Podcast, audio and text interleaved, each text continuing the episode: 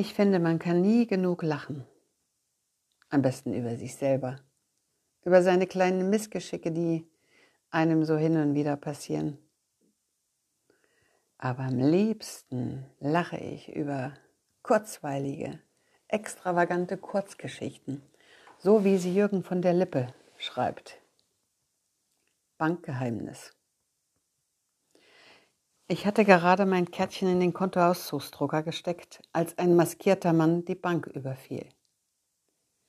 Geld her, sagte er erstaunlich leise, fast schüchtern, warf einen Jutesack über das Panzerglas und nestelte in seiner Jackentasche. Die Waffe, was auch immer das sein mochte, steckte offensichtlich so unglücklich darin fest, dass er sie nicht herausbekam. Den Nerven, dachte ich, und wollte ihm schon zu Hilfe eilen. Da hörte ich die Kassierer laut auflachen. Geld? Ha, was für Geld, guter Mann. Lesen Sie denn keine Zeitung? Wir haben nichts mehr. Nada, niente, nothing. Sie nehmen mich wohl nicht ernst, gab der Maskierte zurück. Nein, kein Scherz, erwiderte der Bankangestellte gut gelaunt und erhob sich von seinem Stuhl. Kommen Sie herum, ich zeige Ihnen gerne unseren Safe. Nichts mehr da. Ebbe. Selbst die abgepackten Geldbündel mit manipulierten Scheinen für Überfälle hat man uns weggenommen. Tja, sagte seine Kollegin mitleidig mit den Schultern zucken, da kann man nichts machen. Dann faltete sie sorgfältig den Jutebeutel zusammen und schob ihn durch die Geldschleuse zurück. Mist, das ist doch ein Komplott. Man hat sich gegen mich verschworen, immer dasselbe.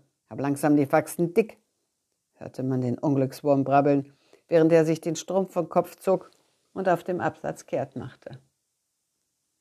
Die tiefe Enttäuschung in seinem Gesicht rührte mich. Ich lief ihm nach und rief, Hey, Sie haben Ihren Beutel vergessen, Herr Beck. Ich kannte ihn aus dem VHS-Kurs Dachgeschossausbau gewusst wie, wo er mich mit seinem Vortrag über den problemlosen Umgang mit Architekten und Handwerkern ermutigt hatte, dem im Sommer zu heiß und im Winter zu kalt Effekt auf den Grund zu gehen. Er drehte sich um, ich reichte ihm den Beutel und er wischte sich damit seine Tränen von der Backe. So schlimm war das nun auch wieder nicht, Herr Beck, tröstete ich ihn. Stellen Sie sich vor, was mir letztens auf einer kleinen Postbank passiert ist. Es war kurz vor Mittag. Ich wollte schnell den Pokergewinn vom Wochenende aufs Sparkonto einzahlen. Und als ich dem Beamten das Sparbuch und die 8000 über die Theke schiebe, zieht er plötzlich eine Pistole. Stellen Sie sich das mal vor. Er hat mir alles abgeknüpft. Portemonnaie, Brieftasche, selbst den Ehering. Und bevor ich gehen durfte, musste ich ihm sogar noch einen. Ja, das führen wir nicht weiter aus. Sagen Sie nichts. Ich weiß Bescheid, dasselbe ist mir auch passiert.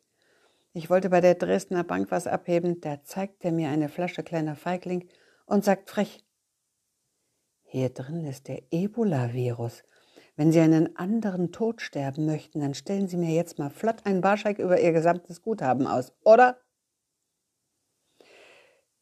Naja, wir haben noch ein bisschen erzählt und uns zum Nordic Walking verabredet. Vielleicht klappt's ja. Natürlich nur, falls Sie ihm nicht die Stöcke klauen. Danke für eure Aufmerksamkeit.